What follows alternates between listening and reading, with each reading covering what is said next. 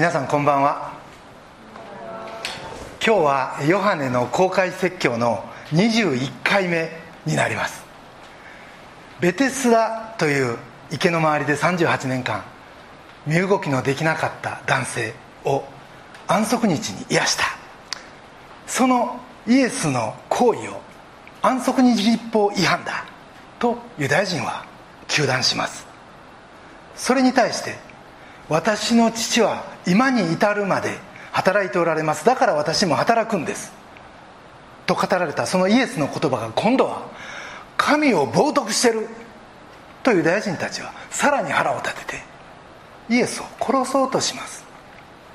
そのユダヤ人たちに対して語った説教の前半が前回の内容。そして今回はその後半部分となります。まずイエスは自分の語る証証言の真実さを論証します。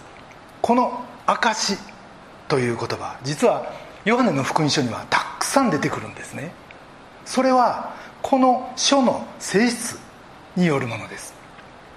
ほぼ最後のところですがヨハネの21章24節にこういう言葉があります。これらのことについて証ししこれらのことを書いた者はその弟子である。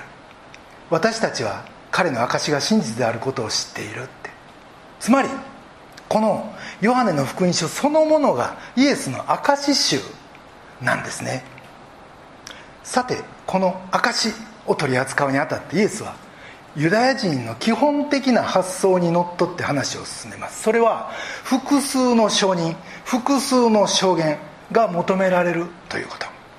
なぜなら新明記の19章15節にこういう言葉があるんですね。いかなる咎でもいかなる罪でも2人の証人の証言または3人の証人の証言によってそのことは立証されなければならない。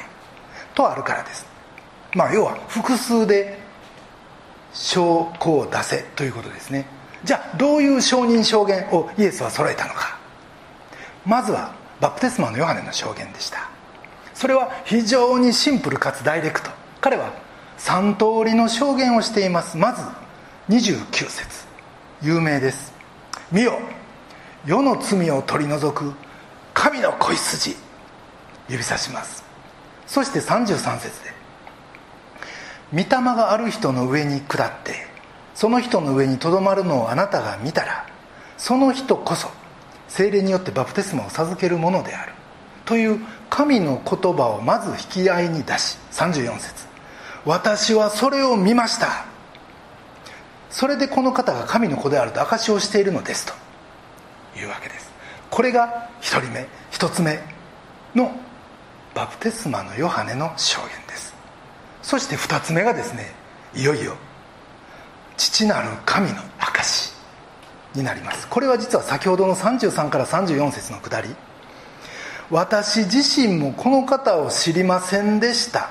これはヨハネがイエスを知らんかったって言うてるわけです。しかし水でバプテスマを授けるようにと私を使わした方。これは神ですよね。が私に言われました。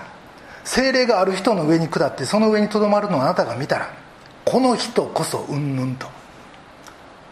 父なる神がバプテスマのヨハネにまずことづけておられた。そのことが現実になった。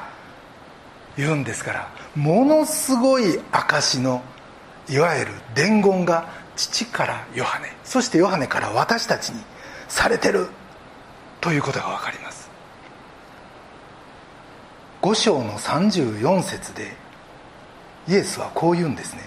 私は人からの証を受けませんがあなた方が救われるためにこれらのことを言うのです。実はこの神からヨハネヨハネから私たちそしてイエスの語ること全て私たちが信じるためこれがですねヨハネにおいてもイエスにおいても共通の第一目標やった。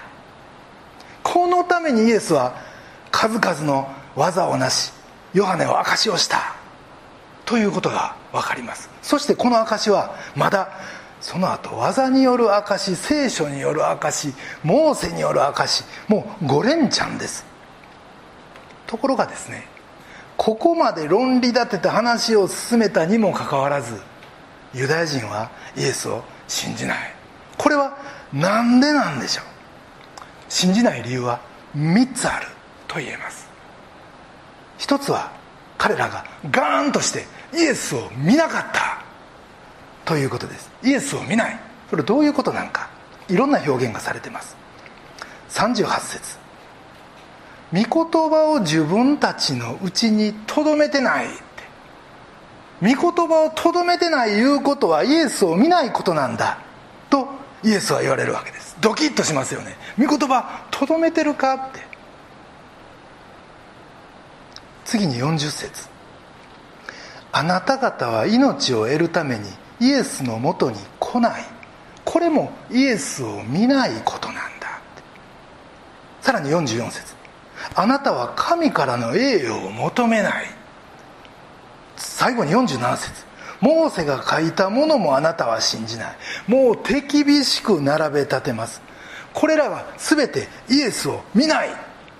ということの中身やった。実はこの時代それをきっちり対応できたのは預言者であるバプテスマのヨハネだけでした。彼は400年の長い間の沈黙が破られてメシア到来の予告があった。その時もう喜びにあふれて悔い改めのバプテスマを授け始めます。これぞ神の子って。世の罪を取り除く神の子羊って。でもそこまでクリアな証を彼はしたにもかかわらず世の中はイエスを見ようともせず御言葉を求めることもせず結局イエスのもとに来ることもなかった。それはなぜかそれはですね神よりも大切なものがあったからです。さらにイエスの直球に耐えれんかったいうこともあるんですね。それは39から40節です。あなた方は聖書の中に永遠の命があると思って聖書を調べています。その聖書は私について証しをしているのです。なのにあなた方は命を得るために私のもとに来ない。ここで言う聖書いうのは旧約聖書です。がこの言葉の後半で私があなた方の求めるそのものだって。ほらってここに立ってるって。まだ分かりませんかって。もう手厳しい問いかけ。というかもうまさに糾弾するような中身になってます。私たちも旧約聖書を読む時そこには実は受肉前のイエスが語られてるって。その落としどころを心して読む必要が実はあるんですよね。さもないと道に迷ってしまうということです。イエスを見ようとせんかったことが彼らがイエスを信じることのできなかった。一つ目の理由だということです。さてユダヤ人がイエスを信じることのできなかった二つ目の理由。それが彼らが技から入った。というところにありました。36節。私が成し遂げるようにと父が与えてくださった技がすなわち私が行っている技そのものが私について父が私を使わされたことを証ししているのですとあります。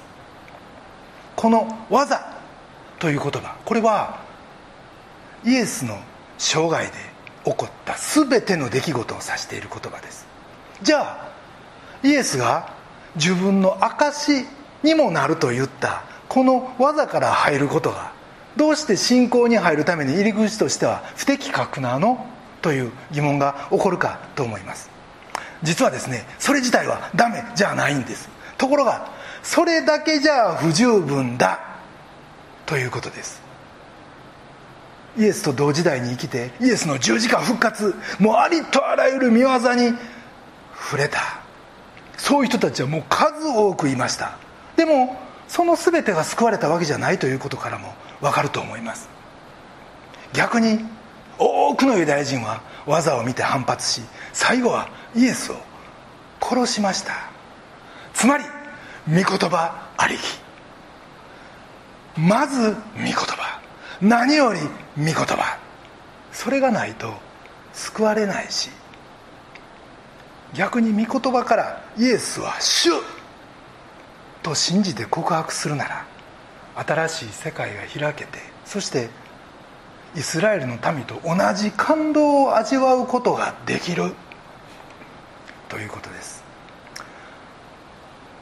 イエスはニコデモという人にヨハネの3章3節こういうことを言いました。人は新しく生まれなければ神の国を見ることはできません。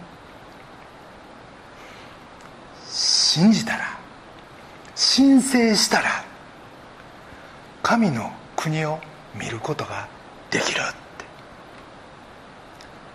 技をきっかけにするのもええけどもしそこで神の国が見えてくるのを待ってたらもうそこで止まってしまってそしてそういう人がこの世の中にどれほどいるかということです。だからこそ一歩進んで信じる。それを後押ししてくれるのが御言葉なんですね。御言葉からスタート。そして見業はその後の成長をバックアップしてくれる貴重な材料だ。ということです。彼らがイエスを信じられない3つ目の理由。それはユダヤ人が互いの栄誉を求めて大切にしてきた。というところにあります。44節にこうあります。互いの間では栄誉を受けても唯一の神から栄誉を求めないあなた方はどうして信じることができるでしょうか。ってこれ読んでるとまるで日本人のこと言われてるようなちょっと気もするんですがオーケストラの調律というのは隣の楽器に合わせるんじゃないんですね。全体の合わせるべき基本の音ピッチ気温というのがある。それに合わせないといつまでたっても全体の調和には至らんしオケとして完成しないということです。互いにではなくイエスに合わせるが正解なんだけどでもイエスを知らん。そして互いの承認を求める。これがもう世の中の多くの人の状況。まあでもイエスを知らんとそうせざるを得ない。そうならざるを得ないんですけど。でもこういう大きな入り口分かりやすい。もう誰でも見つけれるような入り口を求めてる限りそれぞれの楽器。僕ら一人一人楽器ですよ。その楽器の最大能力にもイエスにあるハーモニーにも最後まで到達しないということです。実はイエスから見たユダヤ人の問題はこういうところやったんです。けどこれ聞いてるとなんか僕らとダブルなとこあるなとも思います。さてこっから3つのポイントでじゃあイエスはこのところから僕らにどういう方向に進めとおっしゃってるのかを皆さんと共に考えてみたいと思います。まず1つ目のポイントは順番が大事やということです。どういう順番か。イエスのなさる技に惹かれてやってきたニコデモという人に対してイエスが語られたのが先ほどの人は新しく生まれなければ神の国を見ることができませんということでした。技によって神の国が見えるか。と思って待ってたらいつまでたっても信仰には進めませんよ。ということです。まずイエスの御言葉に触れる。愛に触れる。信じて新しく生まれたものとして歩み始める。ということです。悔い改めという言語ギリシャ語は方向転換という意味なんですね。回れ右をするということ。するとですね景色は反転するんです。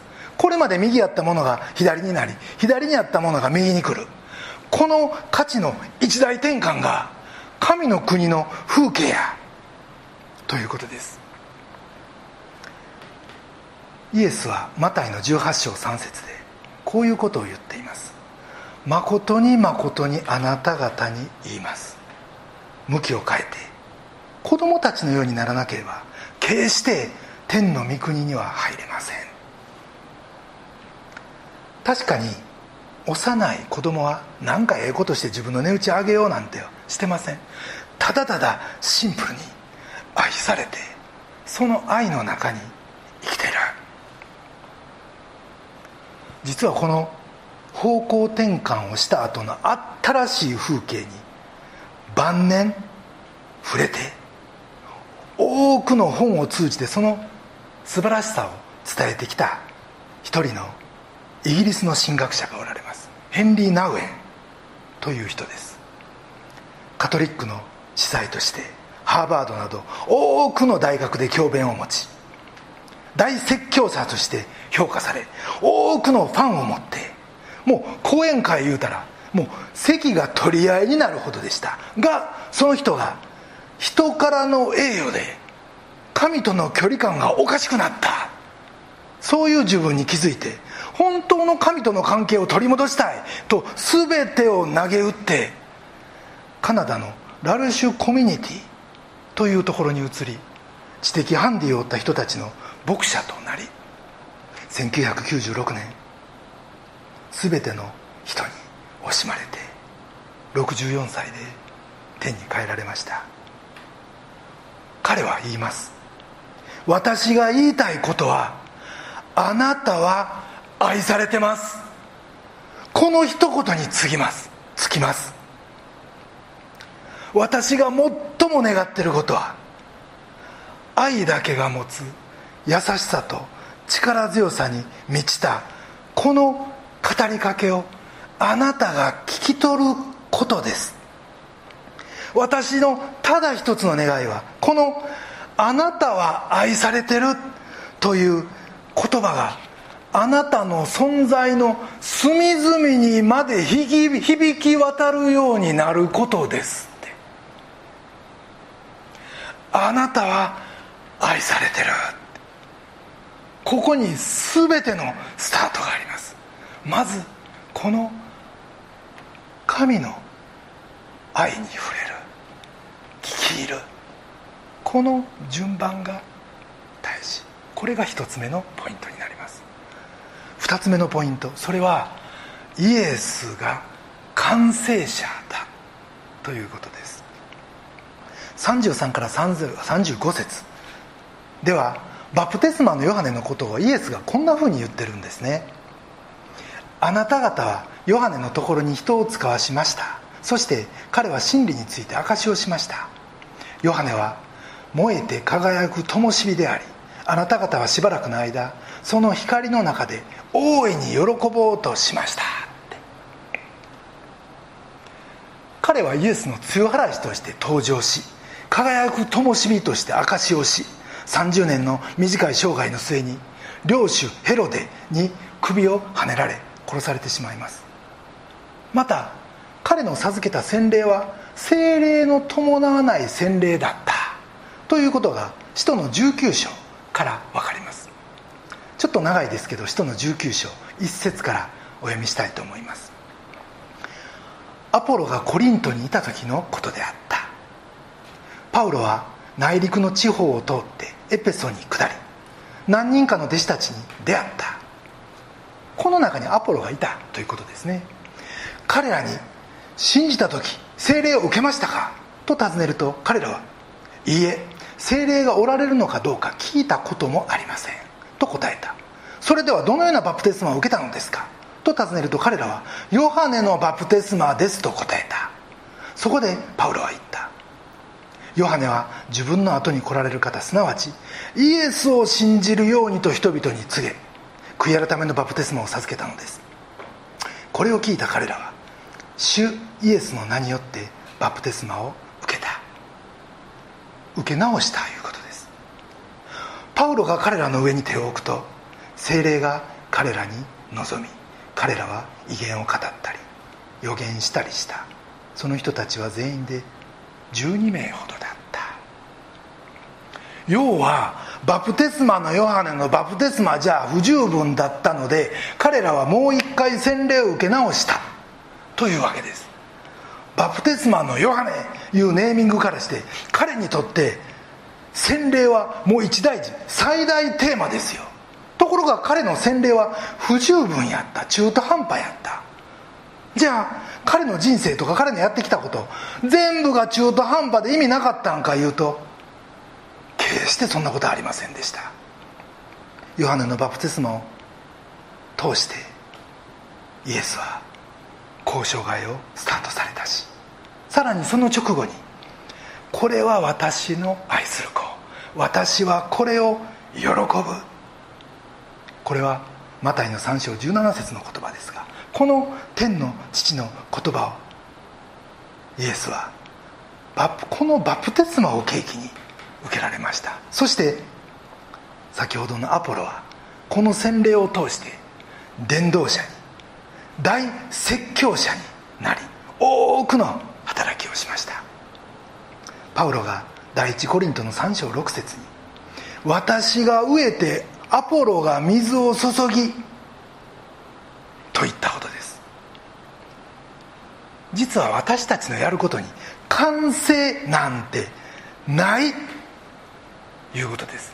言葉変えるとイエスのしもべのやることには完璧もなければ失敗もないって僕らがそんなこと自分の小さな判断力で軽々しく判断すべきやないということです。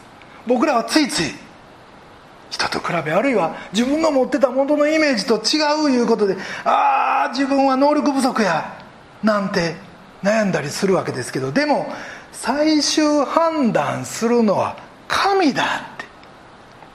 そして御心に沿った働きをする限り自分自身でその完成を見ずともイエスご自身がそれを仕上げてくださるということです。全てをイエスが引き継ぎイエスご自身のやり方で完成に導いてくださる。イエスが全ての完成者。これが2つ目のポイントです。3つ目のポイント。それはイエスに命あり。ということです。神はまず命の源として聖書に登場します。創世紀の2章7節の記述がそれを表しています。神である主はその大地の塵で人を形作りその花に命の息を吹き込まれた。それで人は生きるものとなった。これに対してイエスはヨハネの5章39節でこういうことを言うんですね。あなた方は聖書の中に永遠の命があると思って聖書を調べています。その聖書は私について証しをしているのですと。聖書はイエスについて証しをしているとイエス自身が言ってるわけです。がそれはもちろんここで言ってる聖書は旧約聖書なんですけれどもイエスこそが聖書に光を当てる方であってイエスを通して初めて旧約聖書の本当の意味が分かる。ということです。例えば本来神が持っておられる命の源という属性。これもそうです。これをイエスが引き継いで持っておられるということは前回5章の前半で学びました。5章の21節にこういう御言葉があったんですね。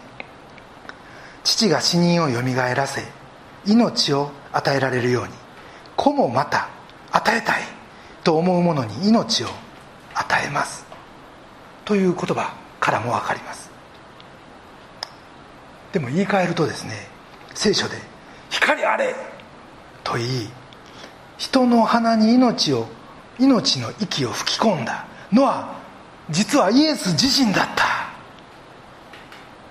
ということをイエスはここで言おうとしておられるんです。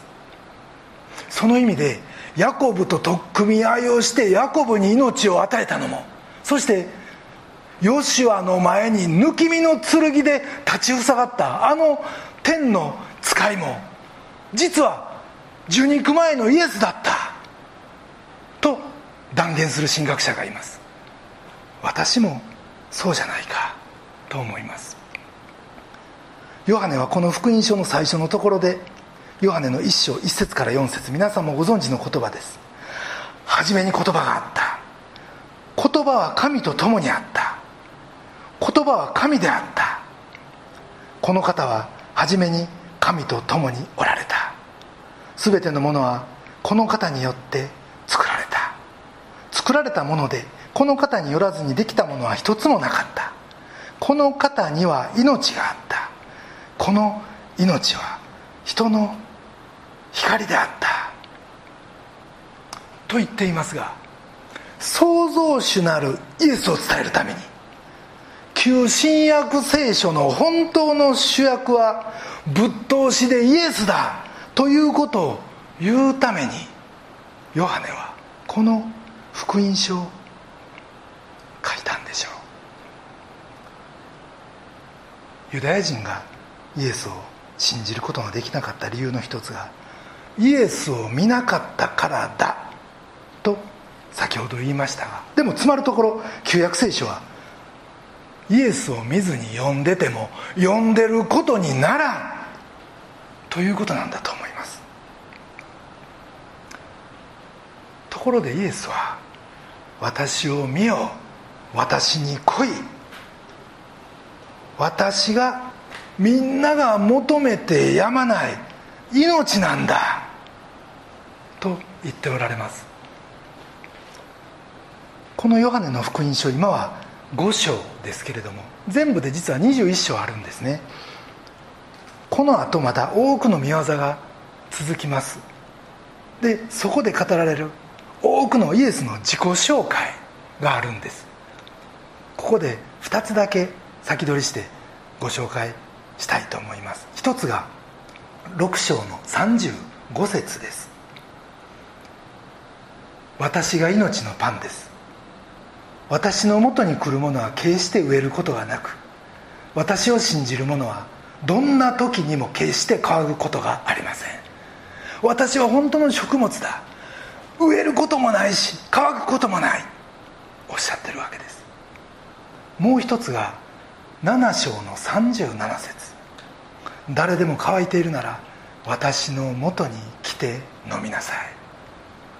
私を信じる者は聖書が言っている通りその人の心の奥底から生ける水の川が流れ出るようになります。ってこの2つが言おうとしているのはまず私のところに来なさい。私が命なんだから。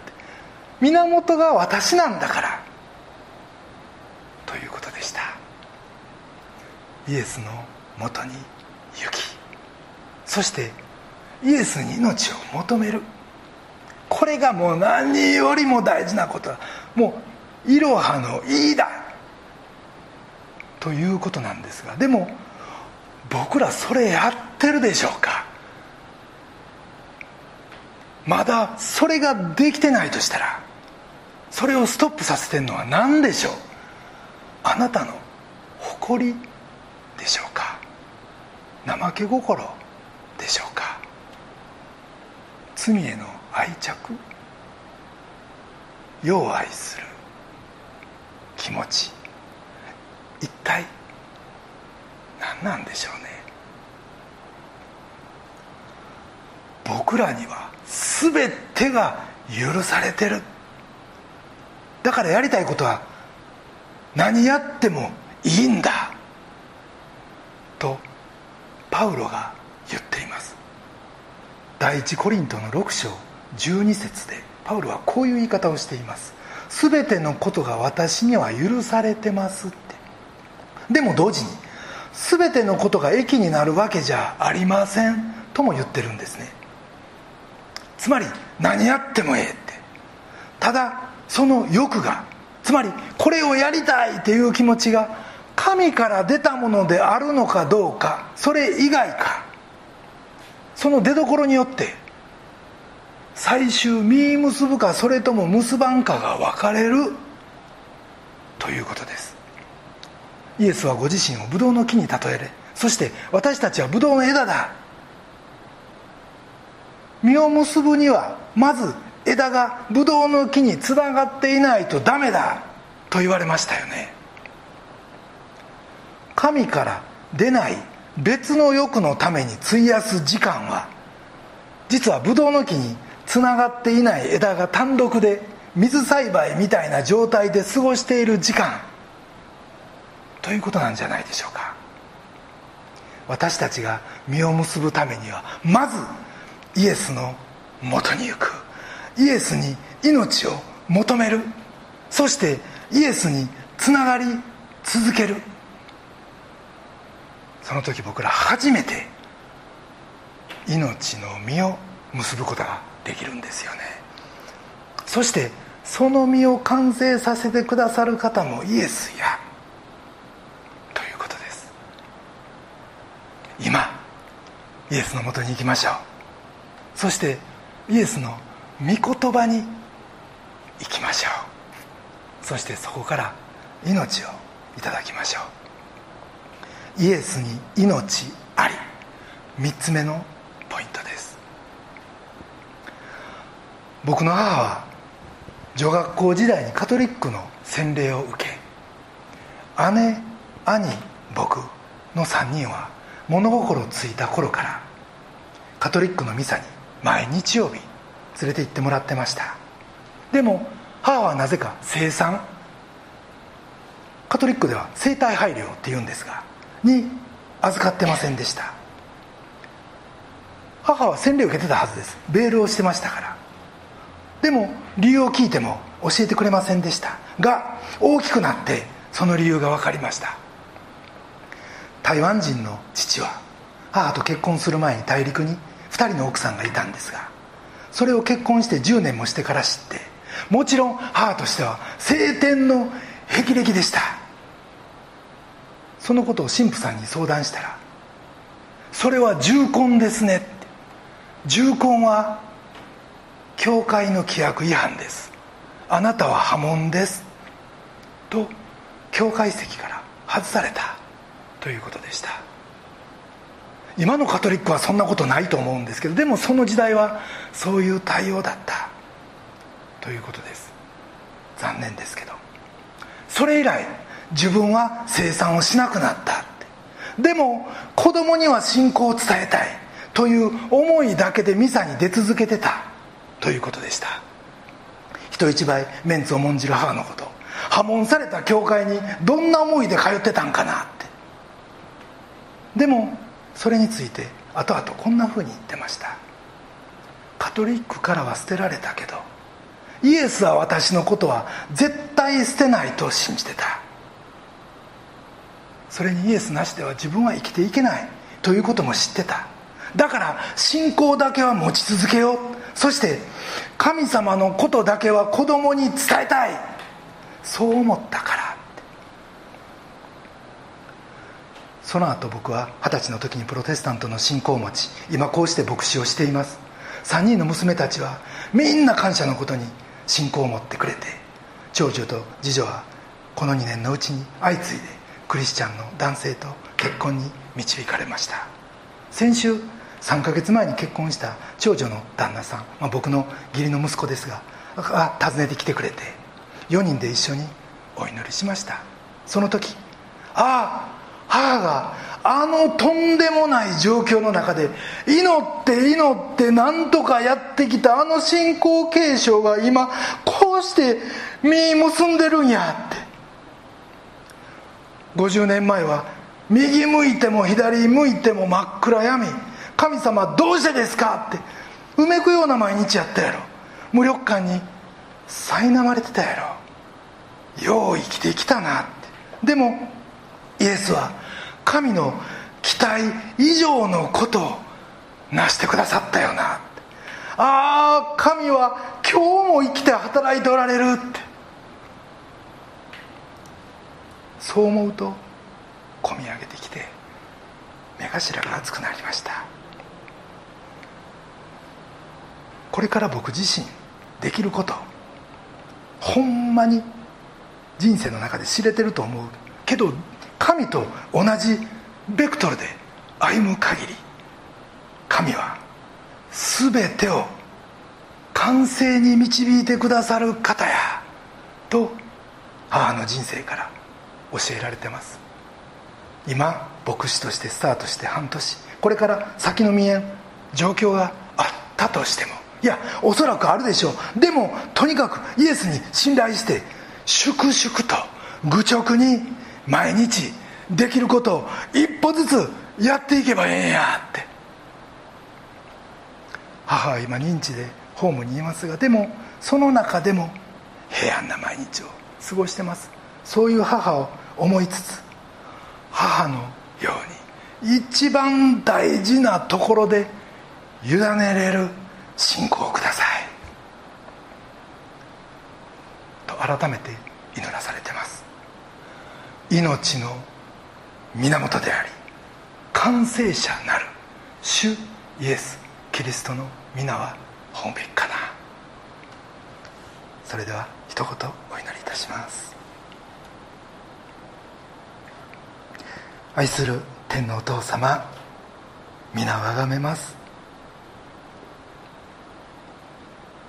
あなたが無条件で十字架にかかるほどの愛で私たち一人一人を愛してくださっているということを改めて教えていただき感謝します。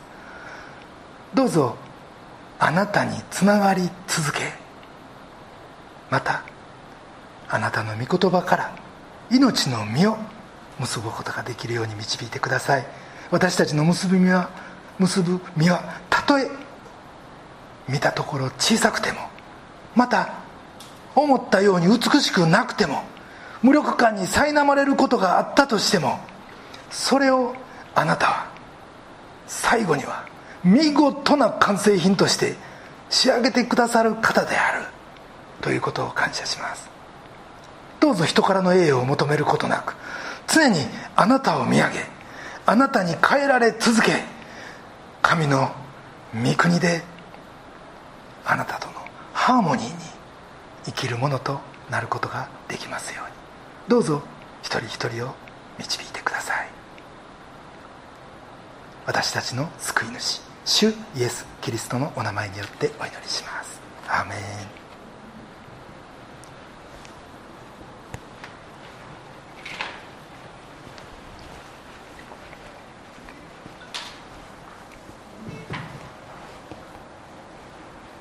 立ください。